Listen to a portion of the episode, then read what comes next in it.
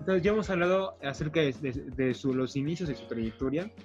Me gustaría que nos contara eh, específicamente usted cómo recuerda el, cómo fue el proceso para entrar a la Sinfónica Nacional. Ya nos contó que fue este, pues, rechazar esta oferta de, de, la orquesta del teatro, después este, arriesgarse para ver si entraba a la orquesta.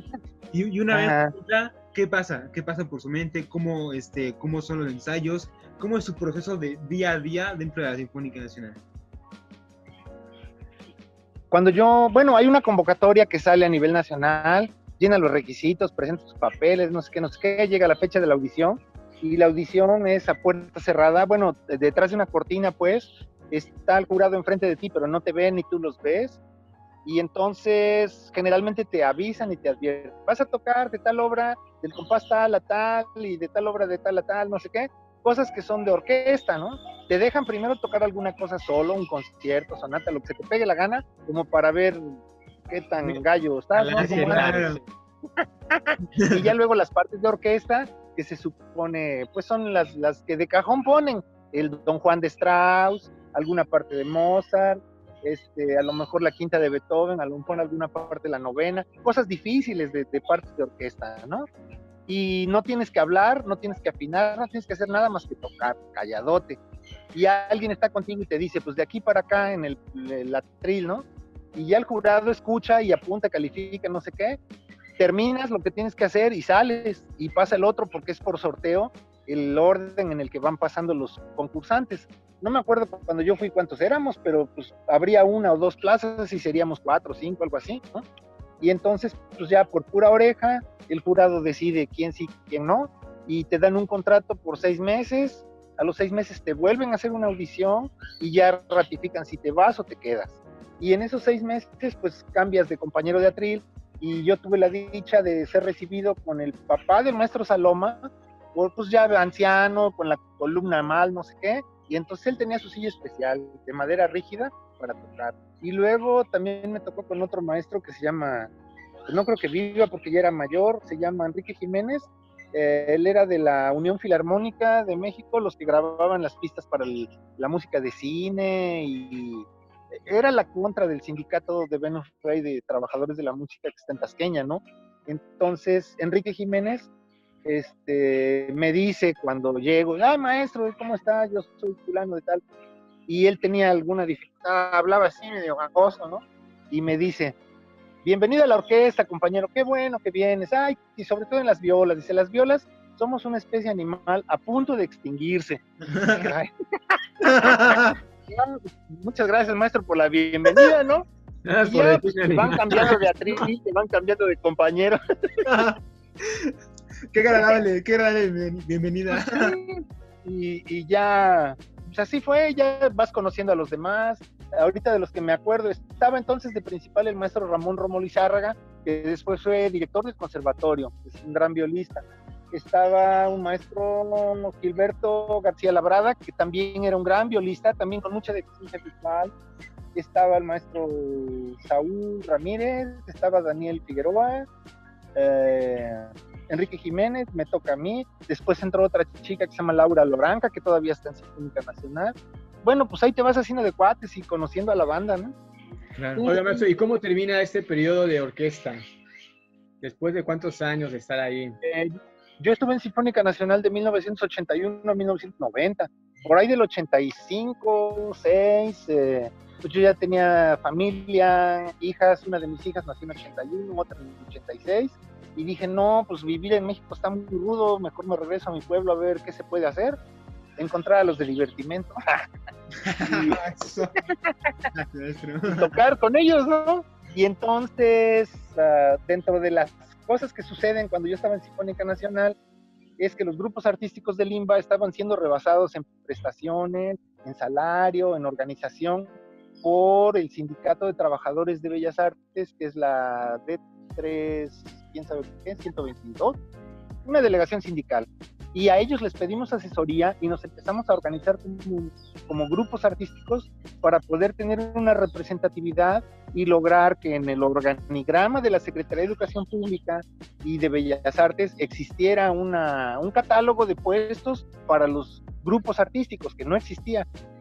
Entonces nos costó trabajo y tiempo, recibimos asesoría de un, gran jurista que es el Arturo Alcalde Justiniani, que es un abogado laboral, en derecho laboral, eh, y con los cuates de la Delegación de Bellas Artes para lograr obtener el reconocimiento como una delegación de grupos artísticos, que ahora es la delegación de 388 de Limba, que congrega a la orquesta del Teatro de Bellas Artes, la orquesta de cámara, la Sinfónica Nacional, los pianistas preparadores de ópera, el coro de cámara, el coro de quién sabe qué. Por fin que son como 350, a lo mejor ahorita son más artistas, ¿no? y porque antiguamente pues el salario era una parte en sobre, una parte por una plaza de, no sé, de docente, otra plaza de administrativo, otra plaza de no sé qué. Y entonces logramos que se estructurara todo esto y se regularizara y formalizara la creación y reconocimiento de los grupos artísticos como tales, ¿no? O sea, los artistas en Bellas Artes éramos entonces 300 y los empleados eran 3000 y mejor organizados ellos que nosotros, ¿no? No puede ser, ¿no? Entre administrativos, técnicos, manuales, hicimos buena banda con todos ellos y, gracias a su asesoría y apoyo logramos que se, pues, que se obtuviera este reconocimiento como grupos artísticos de Bellas Artes. Y también pues, recibimos asesoría y apoyo de otros sindicatos que ya estaban constituidos, como los de la Orquesta Filarmónica de la UNAM, y pues gente agremiada que, que andaba en el rollo de las artes y también así medio desbalagado, ¿no? Esa fue una, una, gran causa. Hasta la fecha existe todavía la delegación y creo que pues hay revisiones contractuales de salarios, de prestaciones cada año, cada dos años, que, que antes no existían. Hablo de 1982, 3, algo así, ¿no? De ahí para acá, pues ya por lo menos son 20 años, 30. Digo, maestro, fíjese, eso, eso, 40. es un hecho histórico, o sea, muy, muy importante para todos los artistas que lo estén oyendo y, tenerlo, o sea, de viva mano, que, o sea, uno de los fundadores, de los pioneros en, crear esa, esa ayuda para todos los artistas, es, eh, pues, hace un, un, un, honor más grande esta, esta charla, maestro. Eh, maestro, hemos sabido que a usted le gusta toda esta parte de, de apoyar a la gente, apoyar a los músicos, siempre eh, luchar por el bienestar común. Aparte de, de esta, de este oportunidad que tuvo de ayudar eh, en esta orquesta, ¿se ha visto involucrado en algún otro apoyo para gestionar ciertos eh, beneficios en Orizaba, Ciudad de México, en algún otro lado? Algo que, que, sea interesante platicar, pensando en que a veces uno no se da cuenta del alcance que uno puede tener no solo como músico, sino igual como persona aportando al área de la música, a los artistas. Ajá, sí, mira, una de las cosas importantes que hicimos aquí en Orizaba fue, pues ya no me acuerdo cuántos años han pasado, pero cuando hubo el intento de construir en Mier y Pesado la Plaza Faro, que entonces querías, bueno, lo que eres Plaza Faro, antes iba a ser Plaza no sé qué, eh, para convertir eh, Mier y Pesado en un centro comercial. Y entonces, pues hubo mucha organización, trabajo, apoyo ciudadano nosotros participamos con un ensamble que entonces surge, que llamamos ensamble escolástico. Bueno, primero era terceto escolástico porque éramos tres, y luego a veces era dúo, a veces trío, a veces quinteto, a veces cuarteto. Entonces, en vez de trío, mejor le pusimos ensamble escolástico y participamos distribuyendo volantes, tocando al frente del Mieri Pesado, en la puerta principal, tratando de difundir la opción y la idea de que pues no era pues muy viable que se convirtiera eso en una plaza comercial, que debía ser pues lo que medianamente ahora es, un espacio cultural, un área para el pueblo, un área de, esparcimiento, de desarrollo cultural. Afortunadamente ahora ahí funciona el Instituto Municipal de Bellas Artes de Orizaba. Y bueno, pues la vida es así, da muchas vueltas. Participamos en el rescate de la plaza para que se volviera lo que ahora es el Poliforum y no un centro comercial, ¿no? entre otras cosas. Maestro, eh, tenemos una acción muy interesante eh, que va a ayudar a que la gente, aparte de todo lo que os ha contado, lo conozca un poquito más. Así que son tres preguntas muy interesantes. Eh, la primera, todos los músicos que usualmente tocamos en agrupaciones orquestales, tocamos, escuchamos mucha música clásica. Pero eh, aparte de este género musical, ¿qué otro tipo de música le gusta escuchar?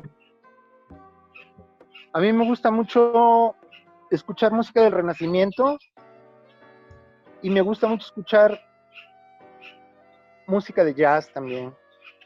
Entonces, eh, o sea, no tengo objeción por escuchar cualquier tipo de música, pero sí hay una que la aguanto tres horas y otra que a los tres minutos dices, ya, estuvo, ¿no? ya quiten ese reggaetón, por favor. Ya no ¿Y cuál es, este, de la música de jazz, qué exponente del jazz le gusta más? Ah, mira, me gusta mucho Bill Evans, por ejemplo, como pianista, sus interpretaciones, pero también me gusta, por ejemplo, Chick Corea, es uno de mis favoritos. Y bueno, pues es que hay, hay muchísimos, ¿no? Depende de lo que quieras oír y por donde le busques encuentras. Está Mike Davis con una vida también azarosa, difícil.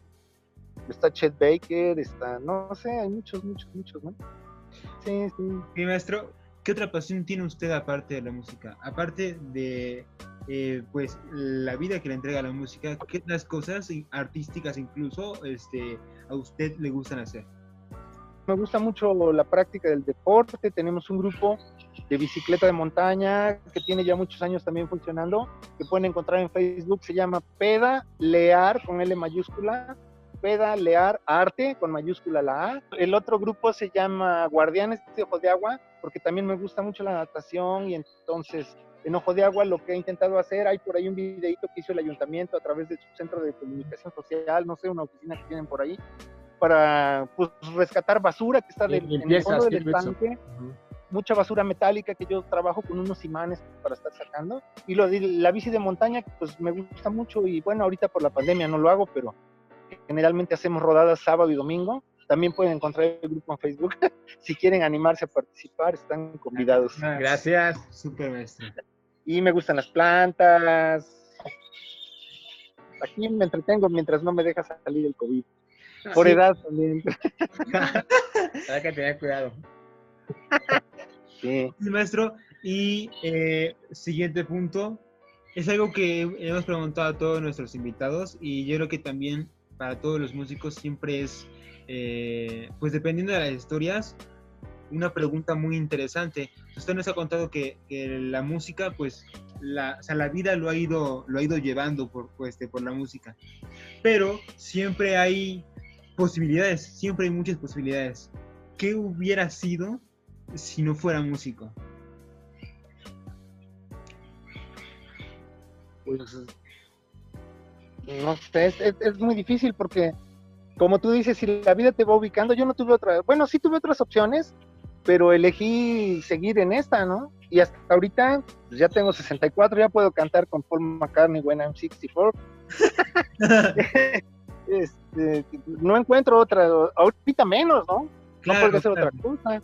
No podría ser otra cosa. Ahorita que hemos estado encerrados en la pandemia, pues, ustedes lo han visto, estamos haciendo videitos, tengo una serie de sonatas para violín y guitarra, estoy haciendo con un exalumno orizabeño que se llama Juan Francisco Palacios, él está en Ciudad de México, trabaja en música coral y demás, pero toca guitarra y entonces se nos ocurre en, las pláticas en Facebook y demás, hagamos las sonatas de Paganini. Paganini es difícil para el violín y también para la guitarra. Y ya vamos en la 4, en la 5, ¿no? Y, y, una toma y otra toma y error aquí, error allá y otra vez y otra vez y otra vez. Cuando sacamos un videito es porque ya lo hicimos, no sé, 20 veces por lo menos, ¿no? Está otro con, con Nayeli Rodríguez, una chelista también, aquí compañera de trabajo está otro con Evelyn Luna, chelista también, eh, uno que hice yo solito con una, un arreglo a cuatro voces que me encontré del Orfeo, de Luis Bonfá, ¿no? de Mañana de Carnaval, y pues por ahí andan circulando en el, en el Face y en el YouTube para quien quiera, para quien los difunda, para... Pues no, no, no puedes dejar de tocar, ¿no? Hay que estar en eso todo el tiempo. ¿Y cómo buscamos esos videos? A que nuestros oyentes lo pueden encontrar. pues lo pueden encontrar en mi página de Facebook, es mi nombre, Rodolfo Ramos Beristain. Lo pueden encontrar en el YouTube de Juan Francisco Palacios. Y pues no sé, nada más, ¿no? Oye, más, y nos ha contado como algo muy interesante, una travesía de empezar con la música, después decidir eh, una carrera profesional del derecho. no seguir con el derecho, después continuar con la música. Ha sido como muy interesante esa parte de, las decisiones, decisiones que seguramente muchas de las personas que nos están viendo se han encontrado. Personas jóvenes, personas adultas, personas que tal vez están decidiendo estudiar la música como una carrera profesional. Eh, ¿Qué consejo le daría usted a, a la juventud que está decidiendo ahora emprender alguna carrera, decidir si la música es lo que ellos deben continuar, eh, que están entre esa parte de, no saber si continuar en la vida profesional o dedicarse a la música. Usted que se encontró en esa decisión, ¿qué les aconsejaría? Es difícil la decisión, pero yo creo que si alguien siente y tiene la vocación para hacer lo que sea, no solamente la música, puede ser bailarín, cantante, corredor, ciclista, músico, no sé, ¿no? uno tiene que optar y decidir hacer lo que tiene que hacer. A veces, bueno, en, mi caso no fue así porque a mí me dieron chance de hacer lo que yo quisiera, pero conozco muchos alumnos, algunos que he tenido y otros que conozco por alguna referencia, que la familia fuerza te exige, no, pues ¿cómo vas a vivir de músico? Te vas a morir de hambre. Te imaginan como músico, no sé, de cantina o de serenatas, así, no es porque lo vea mal, sino por una gente que, que tiene que andar taloneando para conseguir la chuleta, ¿no? que no te va a dar estabilidad, que no vas a tener un sueldo, que no vas a tener prestaciones, que no te vas a poder jubilar. Ahora nadie se va a poder jubilar a futuro, está la, la cuestión laboral está terrible, pero pues cada quien debe tomar la decisión que decida. Y a veces tienes que enfrentar no solamente a la familia, a veces a los amigos, a veces a, no sé, a los maestros, ¿no? No, sé de quién es la frase, pero alguien dice por ahí, si alguien va a hacer algo en esta vida, lo va a hacer con la ayuda de sus maestros o a pesar de ellos, ¿no? Hay muchos maestros que son así, te ponen obstáculos y, zancadillas y lo que sea, ¿no? No sé, cada, cada cabeza es un burro, entonces pues cada quien debe de manera muy serena pensar y decidir, porque la vida es personalísima, ¿no? O sea, cada quien va a hacer de su vida lo que se le pegue la gana, aunque lo apoyen o no lo apoyen, ¿no? pero sí esa decisión implica que puede ser exitoso, que puede ser fracasado. Y entonces, pues, cada quien decide si lo que está haciendo está bien o está mal. A veces con la ayuda de los maestros, a veces en contra de ellos o de la propia familia. Es muy difícil, pero cada quien tiene que ubicarse en esta posición y tratar de tomar la decisión que sea pues la mejor para cada quien, eso es personalísimo. Entonces, en mi caso ha sido exitoso, no me puedo quejar. Entonces el consejo sería ser decidido con lo que quieres. Pues ser decidido y bueno, si tu vocación es ser zapatero, tienes que hacer los zapatos más fregones del mundo para que te busquen, te los pidan, te los paguen, ¿no? Claro, claro. Y entonces si alguien decide ser músico, pues tiene que tratar de ser el mejor del mundo para ser considerado, para ser reconocido, para ser contratado, para tener chamba, para, para que te llamen, no sé, si haces música de bodas, pues que tengas una boda cada fin de semana que te permita comer de lunes a viernes y ya chambeas el sábado, ¿no? Claro, claro. Sí, sí. Ok, maestro, pues eh, durante esta charla hemos tenido un, gran momento eh, y yo creo que es algo muy importante dar a conocer su historia. La misma música es la que usted lo va llamando, pues, la, la, música es la que le presenta el panorama y usted decide tomar eso sigue, sigue su pasión y mire, o sea, le dio todo esta, este panorama y esta, y esta gran vida que usted goza en este momento. O sea, y, este, y aparte de todo, eh, es algo eh, sumamente importante también yo creo que recalcar el hecho de que pues la música ayuda muchísimo, no solamente eh, o sea, en, el grado cognitivo e incluso hasta la juventud, porque usted es una persona súper jovial, o sea que todo el mundo lo conoce, lo conoce por su jovialidad y por su buen ánimo. O sea, yo creo que la música ha, abonado, o sea, su amor por la música y por el arte ha abonado bastante en eso. Y este, también nos, gustaría que usted nos contara acerca eh, de un, eh, un punto este, que, hemos tocado y que también es un poco eh, tabú en, este, en esta onda de la música. ¿Qué, qué usted respondería? Este, su, su, vida es una respuesta a eso, pero ¿qué, ¿qué, respondería usted al hecho de que, no, de que de la música no se vive? Pues mira, a mí la música me ha dado de comer desde los 19 años, con beca en la orquesta infantil luego con beca en la Filarmónica de la ciudad, luego con chamba profesional para la Sinfónica Nacional y para la Universidad Nacional como docente de la Escuela Nacional Preparatoria, siempre tocando en orquestas. Y bueno, e incluso dentro del campo de la música popular, yo trabajé mucho para el Sindicato Único de Trabajadores de la Música, hicimos muchas pistas de grabaciones pues para Cri Cri, para José José, para Rocío Durcal, en shows para Juan Gabriel, para quién sabe quién, quién sabe quién. No es de las cosas que más me enorgullezcan en, el sentido de, ser, eh, ¿cómo diré? En la aspiración de la música profesional como aspiramos en la onda de música denominada clásica, ¿no? Entrecomillada. Pero es chamba, es trabajo, lo disfrutas, lo haces bien y te da ganancias, ¿no? Entonces, pues yo estoy muy complacido con la vida porque todo eso me ha, servido para después de un tiempo de haber batallado y haberle sufrido un poco y empezar a ganar lana con la música, pues hasta ahorita sigo viviendo de la música, ¿no? Ahora estoy, actualmente soy músico activo en la Orquesta de Cámara de la Escuela, digo, de la Secretaría de Educación, la Orquesta de Cámara de Orizaba, que financia la Secretaría de Educación del Gobierno del Estado de Veracruz somos cinco, seis los que quedamos, ha habido muchos fallecidos, acaba de fallecer nuestro Eduardo, que era nuestro director, y bueno, este, en esa chamba seguimos y estamos en espera de que se levante esto del COVID para poder reintegrarnos, para trabajar, para hacer es lo que hemos hecho siempre, difusión de la cultura, conciertos en escuelas, conciertos en iglesias, en hospitales, a donde nos manda la Secretaría vamos, ¿no? Y seguimos disfrutando el hacer la música pues mientras podamos porque también el cuerpo se va minando por edad, por desgaste físico y demás. Mientras pueda tocar, pues tocaré, ya cuando no se pueda, pues ya estuvo, ¿no? Claro que sí. Trataré de andar en bici y nadar en ojo de agua. ok, maestro, pues nos hemos pasado un muy buen momento este, charlando acerca de su trayectoria.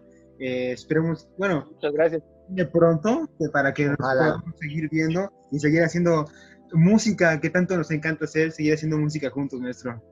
Y algo con lo que creo que nos quedamos todos es esa parte de, desde un inicio hasta este momento, eh, ver cómo disfruta usted de la música y cómo hace usted de la música algo al día, al día y siempre algo interesante, eh, siempre proponiendo cosas nuevas, ¿no? Siempre eh, tratando de hacer cosas diferentes, incluso después de tantos años de haber trabajado en la música, eso nos dice que siempre hay algo diferente, algo nuevo que podemos todos aportar a este gran arte que es la música. Es un gran ejemplo para toda nuestra comunidad musical. Ah, muchas gracias.